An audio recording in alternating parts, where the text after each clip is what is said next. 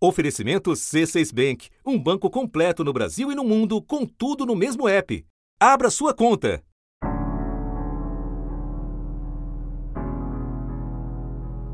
Minha última conversa com meu irmão foi pelo WhatsApp, antes dele ser entubado. Na última conversa com meu pai, eu pergunto para ele se estava tudo bem, se estavam deixando ele usar o celular. Ele fala que sim. Eu coloquei assim, de é, Tati, descansa, estamos aqui na sala de espera. Ele respondeu assim, para mim, tô com medo. Aí eu coloquei, medo de quê? Não fica, para melhorar, filho. Se, se eu pudesse, eu trocava de lugar com você. Ele colocou para mim, você não sobreviveria. Aí ele colocou assim, você é de risco. E deu risada. Eu disse para ele que ele ia vir para casa, ao invés de ir pro apartamento dele que a gente ia cuidar dele, que a gente ia ver Drake Josh e a Carly, como a gente fazia na adolescência. E ele respondeu: Que gostoso, que saudade. Sem abraço, sem beijo, sem segurar na mão. Nas UTIs de Covid, família não entra. E eu respondo para ele ficar tranquilo que logo ele volta responde se Deus quiser. E eu falo para ele que ia dar tudo certo, que amanhã ele já ia estar tá em casa de novo pra ver o jogo do Grêmio que ele tanto gostava. Porque assim pra ele, né? Só porque eu sou velhinho, vai, relaxa. Pena que eu não posso entrar aí, senão eu ia ficar segurando a sua mão. Aí ele colocou, aí ele pegou e brincou comigo, né? Aí foi a última coisa que ele falou para mim. Depois disso, eu só, só vi ele entrando na, na ambulância e, lá na... e indo pro hospital. E lá na, na, porta do hospital, a gente deu tchau para ele. Eu falei para ele: que o pai tá aqui, o pai te ama, tá? Aos doentes isolados, na iminência de uma intubação por vezes sem retorno, só resta um meio de contato com as pessoas amadas. Meu pai foi ao médico no dia 7 de janeiro na nossa última conversa por mensagem, ele me falava para eu passar os dados da minha conta do banco para ele depositar dinheiro para eu terminar de pagar minha faculdade. As últimas conversas que eu tive com minha avó era basicamente ela muito preocupada com quem tinha comer. Ela falou pra gente pedir uma pizza pequena que ela pagava. Na minha última conversa com a minha mãe, ela me fala que ela estava melhorando. E eu pergunto se ela estava bem, se ela tá comendo bem. E ela fala, sim, tô bem, tô comendo bem. Eu fico feliz. Falo que que é isso aí, que ela vai estar tá curada logo, que ela vai estar tá bem, vai voltar pra gente. No dia 8 ele faleceu, aos 53 anos, deixando uma esposa, três filhos, amigos e o Palmeiras. E eu disse, estamos fazendo um bolo agora. Até mandei uma foto para ela e ela me respondeu. Eu que não sou muito de bolo, dou água na boca. E essas foram as últimas mensagens que eu recebi da minha avó. E logo depois disso, eu vou tomar um banho, falo que já volto. Ela fala pra eu tirar a roupa do varal. Horas depois eu recebo a ligação do hospital que ela tinha falecido. Como última lembrança, ficam as palavras digitadas na tela Alguns conseguem não apenas teclar, mas dizer o que sentem e ser ouvidos, como a técnica de enfermagem Nelly Fermatins. Oi, minha querida. Quantas saudades. Vamos fazer de tudo para que esse áudio chegue no seu ouvidinho, tá bom? Eu só queria que a senhora soubesse que tá tudo bem. Tá tudo bem e pelo máximo que, que esteja doendo, essa, essa distância, essa saudade, o não poder pegar nas suas mãos, não poder dizer essas palavras pessoalmente no seu ouvido. Eu só queria te agradecer. Agradecer muito pela oportunidade de nesta vida ter sido a sua filha. Muito obrigada por tudo por tudo que a senhora fez por mim, por essa ligação, ser além de mãe e filha, por ter sido intenso, por ter sido verdadeiro. A senhora sabe que eu não tenho outra amiga. Eu nunca fui de amigos. Sabe que a minha amizade, que o meu carinho era tudo por você. Mas eu quero que a senhora saiba que eu tô cuidando de tudo. Eu, eu tô cuidando da casa, da comida. Eu não sei cozinhar, mas eu dou um jeito. E eu tô cuidando de tudo. Eu dou insulina no pai. Se for pra senhora voltar, a gente tá te esperando de braços de braços abertos. Mas se a sua missão estiver se encerrando, não tem problema. Não tem problema. Saiba que a senhora fez o seu melhor. Por todos e todos nós, querida. Por todos e todos nós mesmo. Sei que eu queria te falar tudo isso pessoalmente, que é muito ruim, muito cruel não poder estar perto da senhora. Mas saiba que me conforta o coração se esta mensagem chegar na senhora. Eu te amo muito. Obrigada por tudo. Tudo mesmo, tá? Um beijo.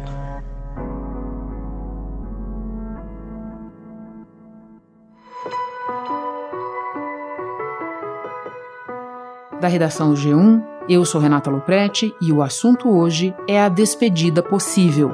No momento em que o Brasil chega a 300 mil mortos por Covid-19, você vai ouvir um episódio sobre a solidão nas UTIs, a luta dos profissionais da saúde para amenizá-la e a dor de quem não pode estar perto.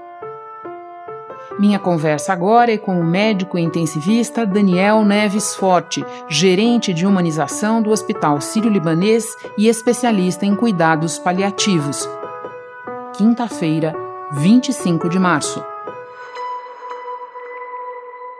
Daniel, a natureza da Covid-19 impõe uma experiência muito diferente, nos casos graves pelo menos, para doentes, familiares e profissionais da saúde. Eu começo te pedindo que fale um pouco para nós dessas diferenças, que nos conte quais são os maiores desafios para cuidar do sofrimento nesse contexto. Realmente é, é muito diferente do que é, qualquer coisa que a gente já tinha visto antes. E acho que isso daí pode ser visto assim, desde no cuidado direto com o paciente. Então, uma coisa que que é, é peculiar é que são pacientes, muitas vezes pacientes jovens, sem nenhuma comorbidade e que de repente tem um quadro angustiante de falta de ar. É um, uma sensação de bastante angustiante para quem tem e que piora muito rapidamente. Então, e uma vez que ele piora e precisa ser entubado, são casos é, de, de insuficiência respiratória de dificílimo manejo. Porque às vezes as pessoas acham que é só entubar e deixar entubado lá. Não, mas é. Depois que entuba, você tem que manter a estabilidade de todo o sistema respiratório, do sistema cardiovascular, do sistema renal. E a sensação é tentar pilotar um voo, um avião no meio de um furacão, porque os parâmetros ficam todos malucos e aí piora a saturação, aí você tem que melhorar, mudar a pressão virar o paciente de bruços e não sei o que. Pacientes muito, muito, muito, muito trabalhosos, muito instáveis e com quadros que pioram de uma hora de uma hora para outra, assim. Então, é uma carga de trabalho diretamente com o paciente mais alta do que o restante de pacientes graves que a gente está habituado. E isso é uma percepção geral nas UTIs. Geralmente, uma UTI tinha, sei lá, três ou quatro pacientes graves assim em cada dez. Hoje, são quase nove em cada dez, assim. Então, é, é muito. Isso é, isso é diferente.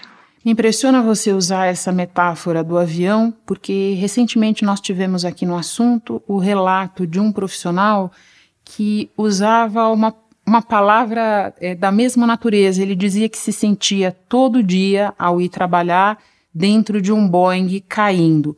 Agora, Daniel, você fala desse ambiente da UTI e ele parece é, eh, diferenciado até quando a gente compara com o que já vinha sendo o tratamento intensivo em anos recentes, né? O ambiente dentro da UTI.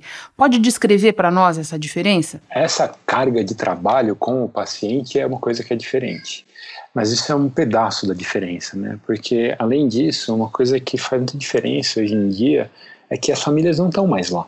Então, uma forma que uma a gente não vai poder ter contato com ele, né, através acho que provavelmente de um vidro, então a gente achou melhor mostrar assim para ele para que ele possa ler e saber que tá em casa tá bem, família tá bem, e tá aguardando ele. Aquele era um momento em que as famílias demonstravam também uma, um nervosismo, uma ansiedade muito grande, porque elas passavam a semana inteira sem ter o contato com uma pessoa que elas estavam acostumadas a ver todos os dias em uma situação muito delicada de saúde. E acho que isso tinha sido um, um ganho muito importante das UTIs nas últimas décadas.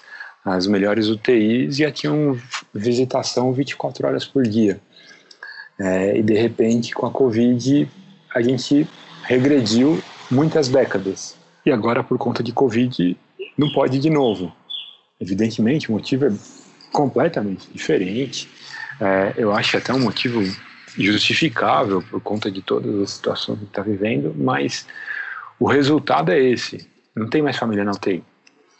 Então, é só o paciente, muitas vezes o paciente entubado, sedado, bloqueado, né, que é quando paralisa os, os músculos todos para conseguir acoplar melhor ao respirador, com uma carga de trabalho brutal e de repente eu acho que é uma coisa que é, é, é muito desgastante, é que de repente que tem como se fosse um monte de corpo ali, sabe? É, é muito fácil, de uma certa forma, é, desumanizar. Porque o paciente do leito 1 está com uma insuficiência respiratória, o paciente do leito 2 está com insuficiência respiratória, o 3, o 4, o 5, o 6, e de repente você só está olhando o corpo. E assim, não é porque as pessoas são más, mas é uma carga de trabalho brutal e as pessoas focam no que tem que fazer ali, tem que manter a saturação boa, tem que manter a pressão boa, tem que manter não sei o quê. Então, rapidamente, isso é, de uma certa forma desumaniza para manter vivo. Isso é muito mais desgastante para o profissional de saúde, porque se desconecta com o próprio propósito mesmo da profissão. Mas é, é uma sensação de guerra. Assim, você está na guerra e aí você tem que manter manter o paciente vivo. E as pessoas fazem isso.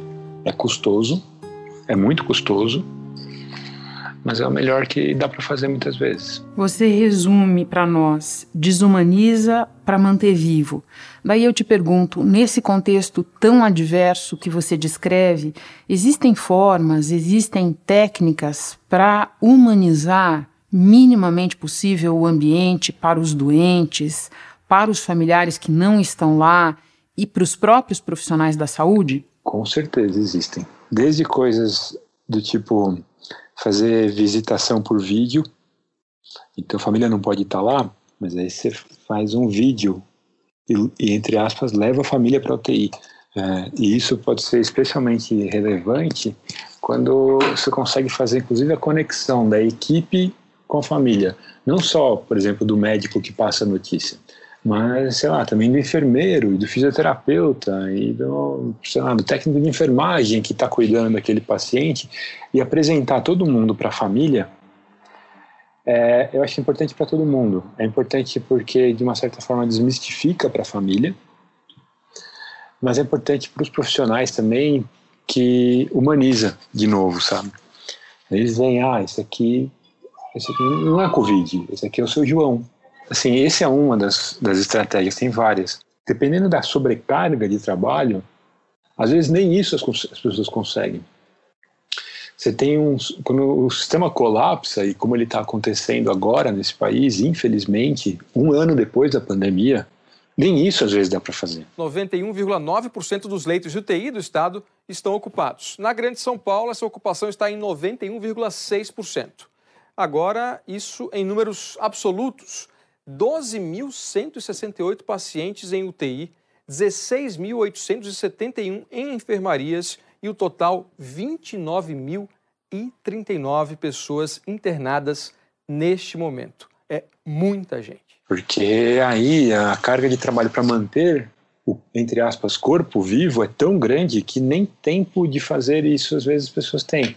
Então, é realmente é muito cruel é, para todo mundo. É uma sensação de é um rolo compressor, assim, para quem está na linha de frente, para os pacientes, para os familiares.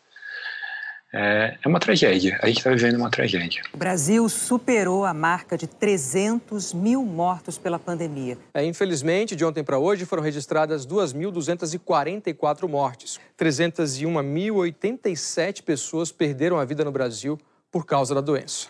Daniel, esse contato que você nos descreve entre equipe e familiares, é, um dos aspectos dele é o de é, dar informações para a família, até informações sobre quem está cuidando, né? E, e, isso me faz pensar que uma das questões é, envolvidas no enfrentamento dessa pandemia é o fator desconhecido. Né? Desconhecido não só sobre a doença em si, mas também sobre o que está acontecendo com o meu familiar que está lá dentro da UTI. Você vê esse fator, esse fator do medo do desconhecido? Sem dúvida.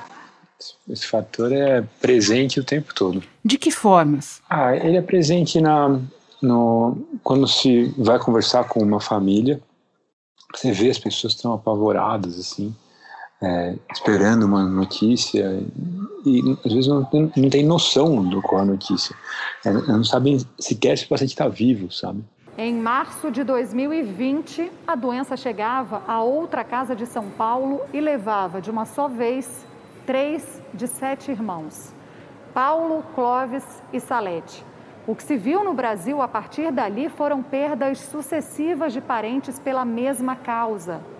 O luto se multiplicou esvaziou famílias. É muito abrupto, né? Atinge é, no, no coração das pessoas. Além de me gerar tristeza, empaticamente falando com essas outras famílias, porque eu sei a dor que eles estão sentindo, me gera também revolta. A dona Rosária, mãe do Nabil, também foi uma das primeiras brasileiras a perder o filho para o vírus.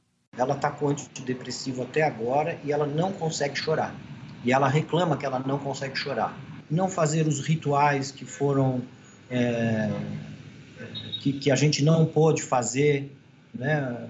o, o enterro, o velório, as missas, faz com que seja muito difícil a gente conseguir fazer o luto mesmo, né? Quando as pessoas estão presentes ali, de uma certa forma, quando elas vão elaborando aquela vivência, e isso ajuda a elaborar o luto, por exemplo, de caso o paciente morra, a pessoa viveu aquilo. É muito mais difícil para alguém elaborar o luto sem ter vivido o luto, só vivido imaginações ou comunicações eventuais. É, então é, é bem pior mesmo. Ao longo desses meses, você deve ter visto muitas histórias de perdas, de despedidas difíceis e acho que até de esperança. É, tem alguma história que especialmente tenha ficado com você e que você possa compartilhar conosco aqui? Ah, tem histórias bonitas, tem histórias tristes, tem história de tudo, assim. Tem, tem uma história triste, muito triste, de um jovem com a esposa grávida, que infelizmente é, ele, ah, ele marcou todo mundo que cuidou dele, me marcou muito, assim. Eu, assim, eu praticamente não conheci, né? Eu conheci entubado, então eu conheci, eu conheci pelos pelas palavras do pai e da esposa, assim e era uma pessoa muito querida. E por mais que, que assim, a equipe fez assim, o impossível, mas infelizmente o quadro dele foi só piorando e piorava, piorava, piorava, piorava, enfim. Ele acabou falecendo depois de muita, muita luta. Isso faz já faz uns oito meses, eu acho. E há pouco tempo atrás nasceu a filhinha dele, né?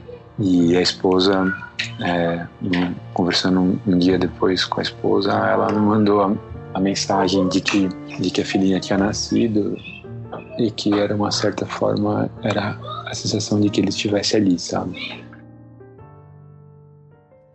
Uma história de esperança, pode contar? Teve um, um senhor já, já idoso, com um quadro grave. Ah, ele também, muito grave, só piorando, piorando, piorando.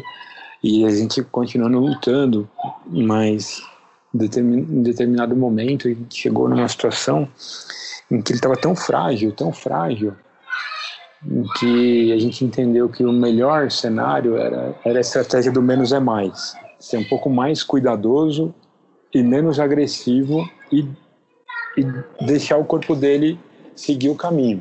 Então a gente evitou é, ser muito agressivo com a diálise, por exemplo. O fato é que ele começou a melhorar, ele começou a melhorar, ele foi melhorando, melhorando, melhorando, melhorando, melhorando a gente estubou e ele foi de alta e antes dele de alta é, ele é, é, ele é cantor né e aí ele fez uma serenata e fez um, cantou para toda a equipe da UTI foi, foi super emocionante assim, foi bem bonito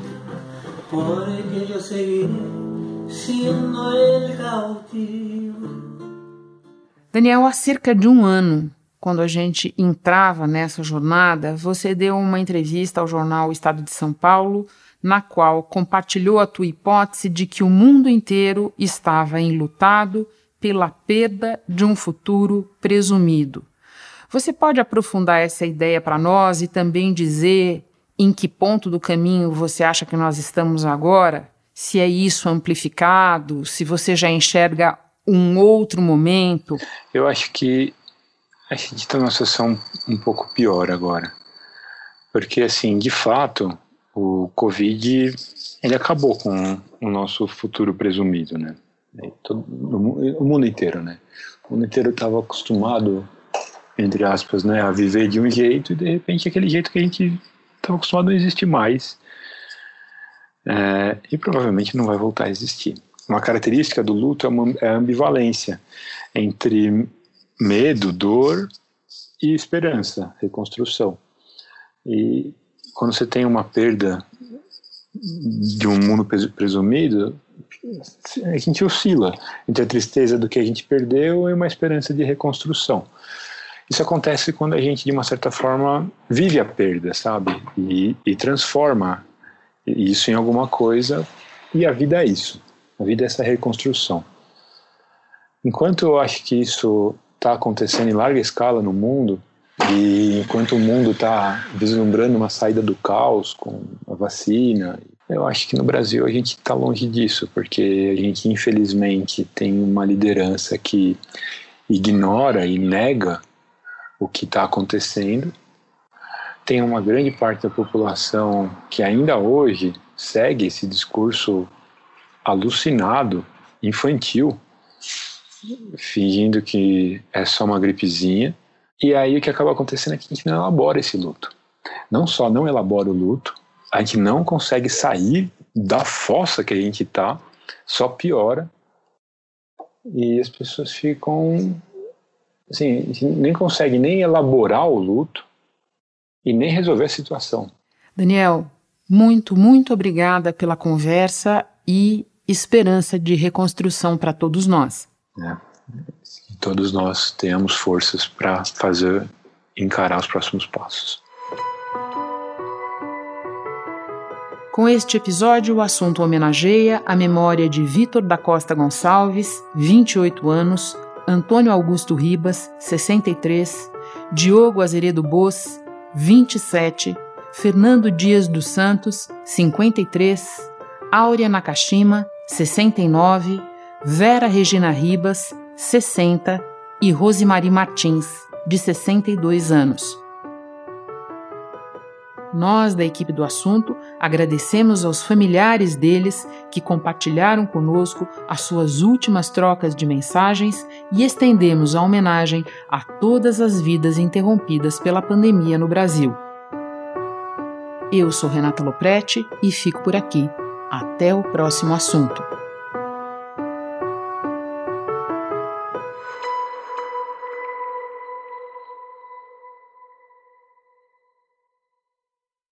Você no topo da experiência financeira que um banco pode oferecer. Escolha um banco completo no Brasil e em qualquer lugar do mundo. Abra sua conta no C6 Bank.